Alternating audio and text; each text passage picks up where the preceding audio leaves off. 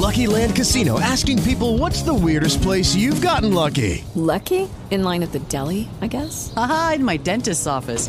More than once, actually. Do I have to say? Yes, you do. In the car before my kids' PTA meeting. Really? Yes. Excuse me, what's the weirdest place you've gotten lucky? I never win and tell. Well, there you have it. You can get lucky anywhere playing at LuckyLandSlots.com. Play for free right now. Are you feeling lucky? No purchase necessary. Void where prohibited by law. 18 plus. Terms and conditions apply. See website for details.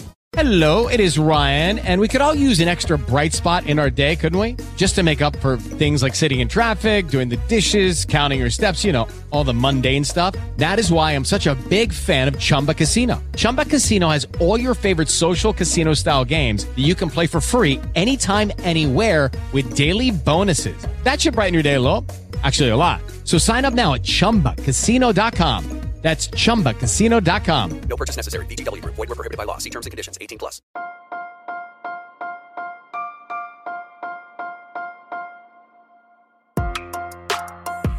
Buenos días, Madre Esfera. Buenos días, Madre Esfera, con Mónica de la Fuente. Buenos días, Madre Esfera. Bienvenidos un día más al podcast de la comunidad de creadores de contenido sobre crianza en castellano. Estamos aquí de nuevo en vuestros reproductores y antes de empezar con el contenido de hoy, que os va a facilitar la vida seguro a muchos de los que estáis ahí, a muchas de las que estáis ahí escuchándonos, os tengo que recordar que estamos en plena votación de los premios Madresfera de la edición del 2020. Eh, sí, todavía son los premios del 2020, no os preocupéis que llegarán los del 21, pero ya en breve. y que tenéis para votar hasta el 30 de octubre a las 23.59. No dejéis de entrar en la web que os vamos a poner en, las, en la descripción del episodio, en la web donde normalmente hacemos los premios y que lo tenéis en nuestra página web en madresfera.com. Ahí en grande lo podéis entrar, nada más entrar lo tenéis. Eh, eh, dar amor a vuestros blogs favoritos que os han ayudado durante el 2020 a sobrellevar ese año tan chungo que tuvimos y que también existe la sección de podcast de Salud Esfera y de Sabor Esfera, así que no dejéis de entrar, de votar, que son dos minutos, no tardáis nada. Y además podéis dejar un comentario de amor, que es mi parte preferida y de la de los bloggers también, porque ahí les dejáis las gracias y el reconocimiento y el apoyo que todo blogger necesita para seguir escribiendo, que es muy ingrato, muy ingrata la labor de los bloggers ahí en silencio detrás de, las bitácoras, pero que ayudan mucho y que os eh, emplazo por favor a que participéis y deis eso, vuestros votos y que terminamos el 30 de octubre, ¿vale? El plazo de votación. Hecho el recordatorio fundamental, ahora sí, doy la bienvenida a mi invitada de hoy, Elizabeth Plans. Buenas tardes, porque, bueno, es que estamos grabando por la tarde y no me sale decir buenos días así de repente. Hola, Mónica, buenas tardes. Muchas gracias por acompañarnos, Elizabeth. Eh, ella eh, está con nosotros hoy para presentarnos un proyecto y un en forma de libro y un poquito más. Es, un- Sí. una, es una criatura, vamos a definirlo como criatura, que estoy convencida de que os va a, mm, a ayudar a dar pistas sobre cómo manejar mejor esta vida que vivimos a veces un poco, bueno, pues que nos sobrepasa que a veces nos puede. Y entonces cuando llega la hora de la comida o de la cena o de los menús semanales o de las meriendas, no sabemos. Y ya a mí me pasa que ya no sé ni qué hacer cuando hay vacaciones. Sí. No sé qué hacer, estoy aburrida ya de qué hacer de comida. Vacaciones y en el día a día. Y... Claro, ¿no? Y entonces es como estoy harta de hacer de comer. Bueno, pues tenemos con nosotros el menuario, este menuario, que es un proyecto que nos trae Beth Plans y que quiero que nos cuentes lo primero un poco eh, quién eres y cómo llegas a este proyecto para, para que la gente sepa de dónde surge. Bueno, yo, ¿qui- ¿quién soy? Pues soy, soy Elizabeth, Be- me llaman Beth, soy madre de dos hijos, soy economista y soy, mm, aparte de madre de dos, hij- de dos hijos, una madre mm, muy estresada porque no sabía qué hacer para cenar. Bien, Bueno, me uno al club. Sí, seguramente somos, somos varios los padres que cada, cada noche llegábamos a casa, mis hijos ahora ya son un poco mayor- mayores, pero cuando llegaba yo a casa el miércoles por la noche y decía, ¿qué vamos a hacer para cenar? Bueno, los niños pedían, ¿qué vamos, qué vamos a cenar hoy? Yo abría la nevera, es que no lo sé. Tomaba la decisión, bueno, vamos a cenar esto, luego encima tenía que defenderlo porque ellos estaban cansados, estaban hambrientos, estaban impacientes y veían que se les caía encima otra vez el plato de verdura. O sea que encima de tener que tomar la decisión de qué vamos a cenar, luego tenía que defenderla y discutir con los niños y vi que esto no podía ser, que no podía ser. Luego, bueno, vi que la solución pasaba por dos cosas. Una es planificarme para no tener que estar el miércoles por la noche diciendo qué vamos a cenar, que ya lo supiera ya, que no tuviera que ir con prisas al supermercado, con los niños, con las mochilas. Y eh, una vez llegado a casa, que ya supiéramos todos lo que íbamos a cenar. Y la solución pasaba también para que los niños supieran por qué cenamos lo que cenamos que no es que yo quiera amargarles la vida cada noche con las verduras, sino, no, comemos esto porque esto y esto y esto y esto.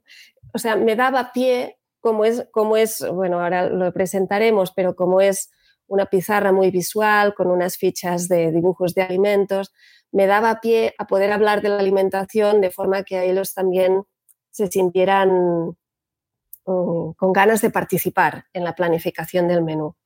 Y con esto mm, no solo yo podía ir mucho más organizada, ellos también estaban aprendiendo por qué tenemos, por qué es importante comer de todo ah, y por qué comemos lo que comemos, que, no, es que yo quiera hacerles la puñeta.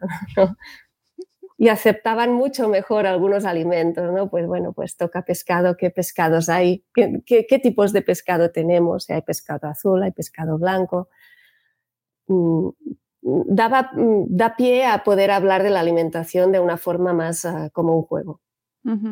¿Cómo planteas la estructura de este libro de menuario para que la gente sepa un poco qué se va a encontrar?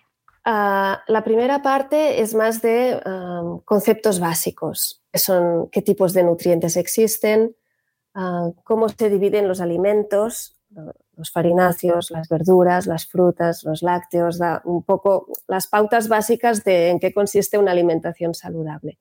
Luego la segunda parte es mucho más práctica, explica cómo, cómo planificar un menú de forma equilibrada y da consejos, ah, da recetas y da ejemplos de menús semanales, siguiendo las pautas de la dieta mediterránea en la que cada grupo de alimentos esté mm, representado en, la cantidad que toca. ¿Y eh, cómo has hecho toda esa parte teórica? Mm, ¿Cómo te has documentado? ¿Cómo, lo has eh, preparado para, bueno, porque tiene una parte teórica interesante, es decir, que tiene una serie de, que no es, no es sencillo, es decir, está bien documentado. Sí, para la parte teórica me ha asesorado la Fundación Alicia, que bueno, son ah, aparte de otra nutricionista, Dora Palau, que han hecho la supervisión de todos los contenidos. Pero de todas formas son conceptos muy básicos, no, no, hay, no hay nada de... o sea, ah, insisto mucho en el libro que cualquier, cualquier intolerancia, cualquier patología, que se consulte siempre con un médico estos son los conceptos básicos de nutrición que los no nutricionistas tendríamos que conocer todos. Sí, porque en realidad eh, son conceptos sencillos que, es verdad que deberíamos estar mucho más familiarizados con ellos y eh, que deberíamos tener todos un poco, o sea, que no es, eh, que no es difícil hacer un menú equilibrado, ¿no? Que parece como que no está al alcance de una familia normal, que no tengas una preparación específica no tendría que ser difícil hacer un menú equilibrado, no. Entonces, ¿cuál es el reto? Si no debería ser difícil, ¿por qué hace falta este libro, Elizabeth? Porque hace falta, ah, de entrada, unos conocimientos básicos, pero sobre todo hace falta una herramienta que sea fácil para planificar. Yo, yo me encontraba en que tenía libros de recetas, ah, herramientas para cocinar de forma rápida y limpia en, en casa, pero no conseguía, o sea, lo que me faltaba era planificarme, porque cada vez que buscaba algo encontraba mm, hojas en blanco. Yo quería algo que fuera como una pauta para mí, que me indicara, pues si has comido esto por la mañana, por la tarde te convendría comer, esto otro. Y así, ah, con, con esta herramienta es mucho más fácil planificar el menú, porque es muy visual. Mm. Eh, para la gente que luego nos vea, a ver que lo, lo tenía aquí, ah, aquí está. Eh, tenemos un, un, a ver que lo voy a desplegar, es una especie de calendario semanal eh, imantado, que no se ve bien así, así, imantado con espacio para todas las semanas. Es como, es la versión un poco ma- maestra de estos papelitos que nos dan de las hojas con los menús eh, que a veces pues, nos dan en los comedores escolares, por así decirlo yo, para, para que lo- se entienda la gente que nos esté escuchando. Y viene como, esto para los que nos gusta jugar y tal, bien, es guay, porque puedes practicar mucho con las fichitas. Y Eh, a los viene, niños les encanta. Claro, es genial. Sí.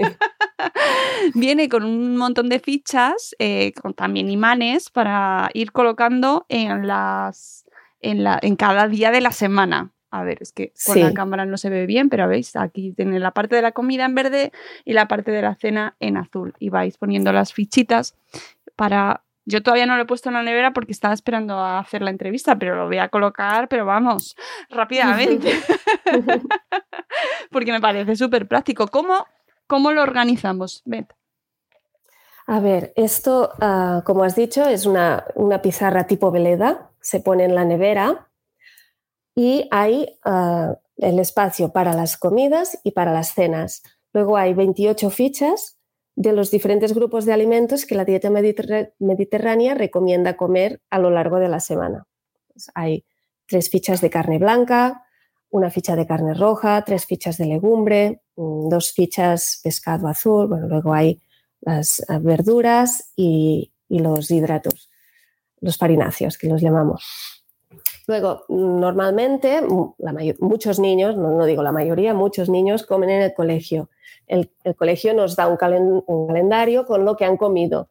Pues si han comido macarrones y pollo con, con ensalada, vemos que las fichas que corresponderían sería la de farináceos, porque es el plato principal, luego de segundo hay una, una ficha de carne blanca con acompañamiento de verdura. Por lo tanto, por la noche haríamos una verdura como plato principal, por ejemplo, una crema de calabacín, y luego de proteína le pondríamos, pues como ha habido carne, pues por la noche podemos poner huevos o, le- o legumbres o- o algún pescado. Por ejemplo, haríamos una tortilla de queso con una tostada.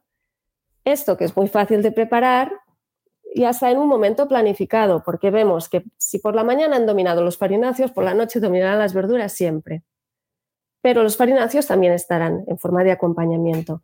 Y luego las, las proteínas se irán distribuyendo, que queden repartidas a lo largo de la semana. Luego el menuario también viene con un rotulador para poder apuntar cuál será este plato. Claro. Claro. Y así tenemos en, en un, en un ratito, cada uno su tiempo, mm, pero en 10 minutos máximo puedes tener todos los platos de la semana previstos. ¿Y qué puedes hacer también? Puedes pedir la colaboración de los niños. Eso Por ejemplo, si yo sé que por la noche habrá una crema de calabacín y no les gusta mucho, le dirá, ¿pero de qué quieres la tortilla? Y si me dice, la quiero de queso, vale, pero te comerás la crema de calabacín. y se la comen mucho mejor, porque como han participado y saben que luego viene lo bueno, que, que lo han escogido ellos, se comerán mejor la crema de calabacín. ¿Es apto para este menuario para todas las opciones eh, de dietas, eh, por ejemplo? Bueno, si te refieres a dietas vegetarianas, no. No, porque incluye proteína animal. Esta versión, por lo menos, incluye proteína animal. Uy, esta versión por lo menos, ¿estás Bueno, trabajando porque- ahí en otra o...? Bueno, la editorial Ball Letters tiene muchos proyectos. Mm, No bueno, sé. está bien saberlo. Oye, que cada, es que no, no me extrañaría porque cada vez hay más eh, población que por bien motivos de salud o motivos éticos o mm, pues de- deciden eh, elegir otro tipo de alimentación. Hemos tenido en el Mm. podcast, eh, tenemos bastantes episodios dedicados a alimentación vegetariana, alimentación vegana, eh, también involucrando a la infancia, que cada vez se está involucrando más, con lo cual entiendo que es Mm. una opción interesante para la editorial. Pero en este caso sí es importante aclararlo para que la gente sepa.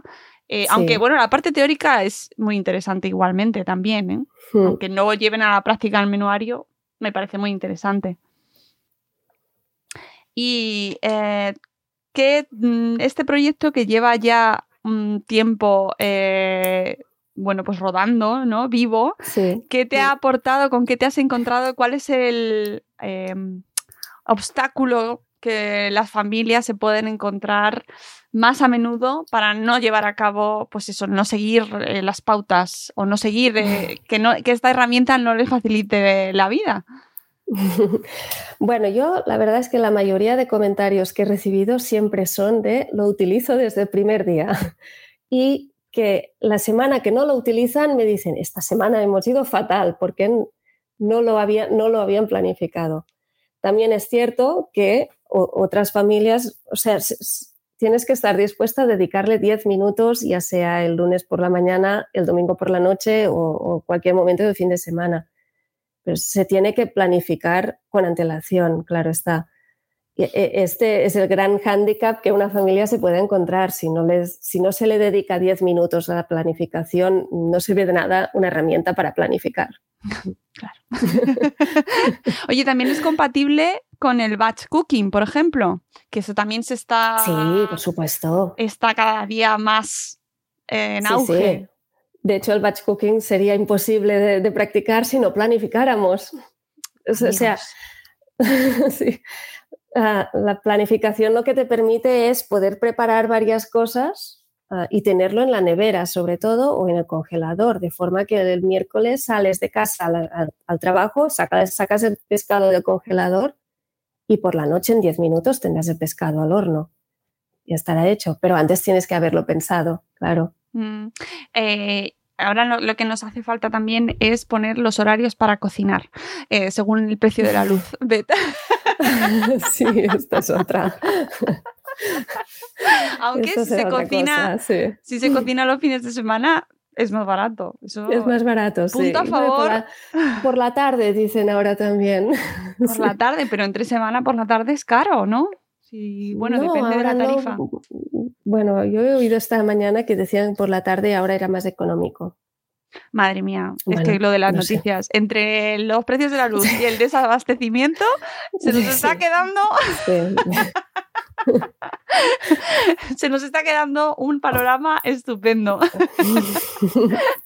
Bueno, ¿y cuáles han sido los comentarios, aparte de, de, de, pues eso, de que la gente los, si no lo, si lo deja de usar una semana, se de, desconcierta? ¿Cuáles han sido los comentarios más frecuentes o las preguntas que más te han efectuado desde Me que han hecho lo muchas lanzaste? veces el comentario de uh, gracias a Menuario come mejor el pescado.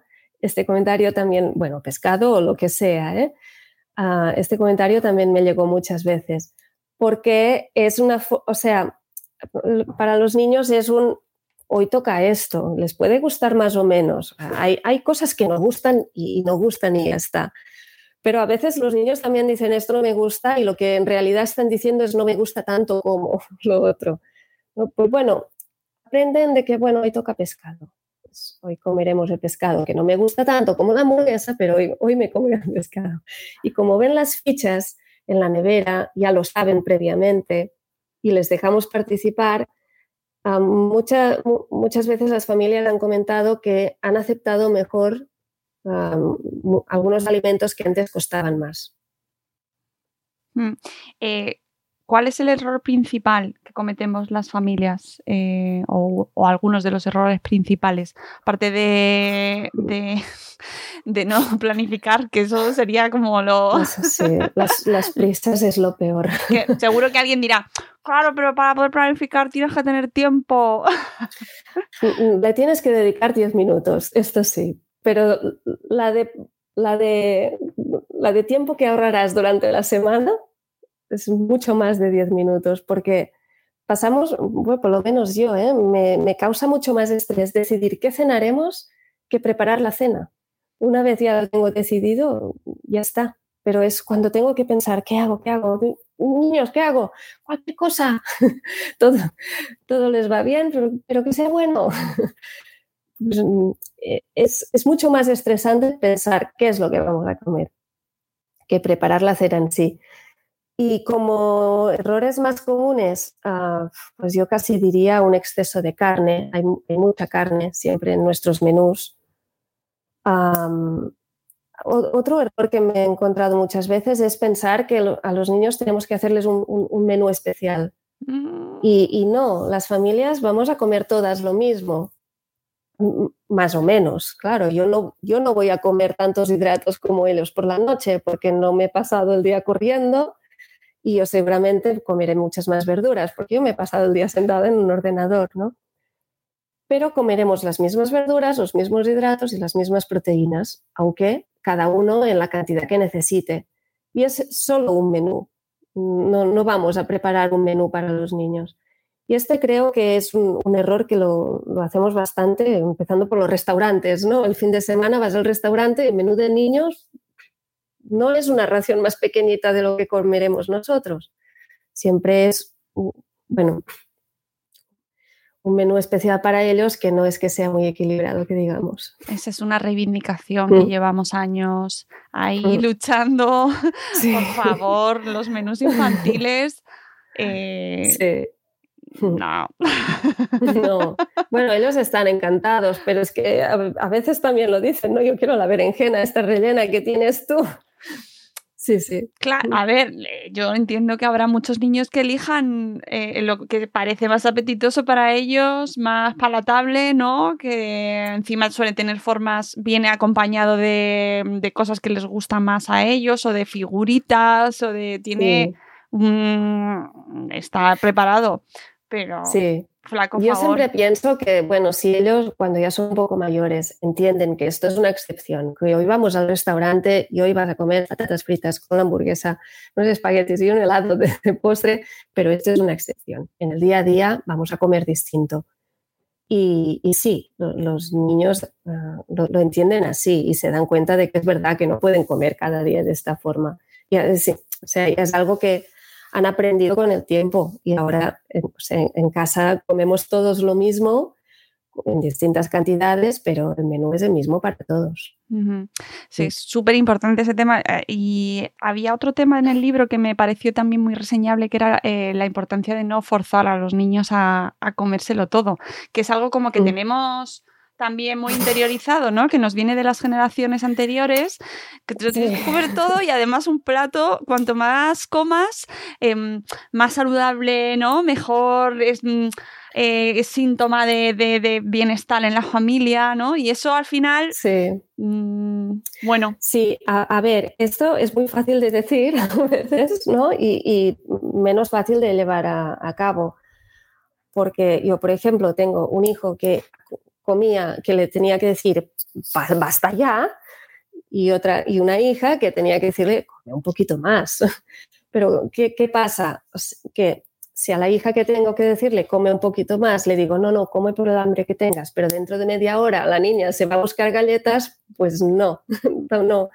O sea, te- tenemos que encontrar un equilibrio para que ella coma por el hambre que tenga, pero que lo que coma sea lo que tiene que comer, no, no que se atiborre de galletas de- después de la comida. Había otra, otra cuestión también que tratas y que me parece muy importante y que de, de la cual mm, creo que al final tenemos que recuperar, que es el hecho de que, de que la alimentación, eh, el de que preparar la comida, que hacer la compra, que preparar los menús, eh, que comer sea una, una ceremonia, ¿no? Que Sí. recuperar ese, esa tradición o bueno, esa, eh, ese momento que compartimos como familia y en el que pueden surgir, en el que hay aprendizajes, ¿no? Hay, hay em, formas de, que, de enseñarles también a, a- a relacionarse con la comida de una manera menos tóxica también, ¿no? Se me Sí. ocurre. Sí, eso supongo que les ha pasado a muchas familias. A mí me pasó al principio que veía que cada cena era una discusión. Y, y pensé, eh, eran pequeños, pensé, eso no puede ser, no podemos discutir cada noche por lo que comemos, por cuánta cantidad comemos, no puede ser. Y vi que lo mejor era que aprendieran sobre la comida. Pero yo la primera tenía que aprender a no estresarme por, por qué es lo que vamos a comer hoy eh, que me lo tomara yo con más calma. Si, yo me, si para mí es algo estresante, para ellos será algo estresante ahora y, y en el futuro también. Y por eso yo doy mucha importancia a que se aprenda. No es algo que se haga de un día para otro. pero es porque no es fácil de hacer, porque en el día a día tenemos cosas que hacer y no vamos a meter a los niños en la cocina cada noche, porque tenemos, estamos cansados, los padres los primeros, y queremos terminar pronto. Pero bueno, por suerte tenemos como 18 años como mínimo para hacerlo. un poquito cada día, un poquito cada semana, no, no, no tenemos que ir con prisas tampoco, pero que sea un, que la participación de la, en la cena sea algo más o menos uh, recurrente, que esté allí, que no es, no es algo que tengo yo en la cocina, que hago yo en la cocina y ellos vienen de invitados, se sientan y comen. No, que, que participen un poco, un día comprando, otro día cocinando, otro día limpiando y otro día decidiendo el menú. Y que la cena, que nos sentemos cada día juntos. Y las discusiones con los años se van, ya no, ya no hay discusiones en la mesa. La verdad es que hace ya muchos años que, que las cenas son, pues son muy agradables. Es el momento del día en que estamos juntos, que nos contamos cómo ha ido, mm, qué planes tenemos para mañana. Y, eso ahora que somos mayores, pero cuando eran pequeños, pues jugábamos que si adivinar un objeto escondido, o sea, que sea la cena un momento más de diversión que no de, estrés. Mm. Sí, y además una cosa que has comentado que me parece súper importante, que ellos aprendan a hacer menús eh, y aprendan a organizar también eh, el momento cena, momento comida, porque luego, cuando te vas de casa, sí. te toca. Y, es... muy rápido, algunos se van de casa a los 18 si se van a un piso de estudiantes a estudiar fuera. Sí, sí, sí. Y, no saben. Y, no saben. todos hemos pasado por ahí, amigos. Sí, sí, todos hemos pasado. Pero si ya tienen unas, pautas, quizá no tardarán tanto como algunas otras que tardamos. Sí, esos pisos de estudiante que solo hay que ver ciertas imágenes en redes de lo que tienen en la nevera. A ver, no queremos hacer eh, que mm, convertir a todos los jóvenes en, pequeños chefs, pero sí que me parece una noción interesantísima porque además se ahorra eh, ahorrar dinero eh, con, la, con la compra, con la alimentación, comprar alimentos de temporada, saber dónde tienes que ir a comprar, recuperar eso de esto lo compro aquí para ahorrarme el céntimo, ir al otro lado. que, se, que se pierde, se pierde porque como no tenemos tiempo, vamos, a comprar al mismo sitio siempre, ¿verdad? Y, y, quieras que no, eh, todo con el ese o sea, con, la, con el afán de tardar menos y de hacerlo más rápido y de comer más rápido, comer como trámite. Y chicos, no mm, al final no sale como pensábamos. Lo, de la comida, un trámite, sí que es una pena, porque realmente es el momento de compartir con, con la pareja, con los amigos, con la familia, con los hijos, con, todo, sí. Pues Elizabeth, yo creo que eh, hemos explicado un poquito así para que la gente nos, eh, que nos escucha sepa en qué consiste este menuario. Eh, ya hemos intuido un poco planes de futuro, más o menos. Pero que me parece una, opción muy interesante para cuando se desarrolle. Pues sí, la verdad, porque cada vez es más, es más habitual. Y, y, ¿por qué no? O sea, es decir, me parecen alternativas que cada vez hay más gente que se acoge a, a, probar, a ver qué opciones puedes eh, elegir, ¿no? Y también muchos niños que lo están haciendo y están llevando a sus padres a, a buscar esas, esas alternativas. Sí, sí, de hecho sale de muchos adolescentes.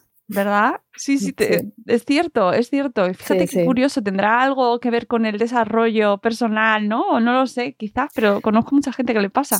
Sí, supongo que, bueno, han visto muchos reportajes, ven muchos vídeos y toman conciencia también. Está, bien, pues está bien que sea así. Sí, sí, sí. A mí me parece mm. muy em, un reto más que nos traen las nuevas generaciones. Sí, sí. Sí, sí. En, todos los aspectos es muy bueno que sea así, porque el consumo de carne realmente es, superior a que necesitamos y es a nivel ambiental, a nivel ético también. Mm. Pues nada, esperamos eh, ver cómo va desarrollándose ese nuevo proyecto, Elizabeth, y, y muchas gracias eh, muy recomendable. El menuario se lo recomiendo a todas estas familias que nos estéis escuchando que, como yo, os desesperáis.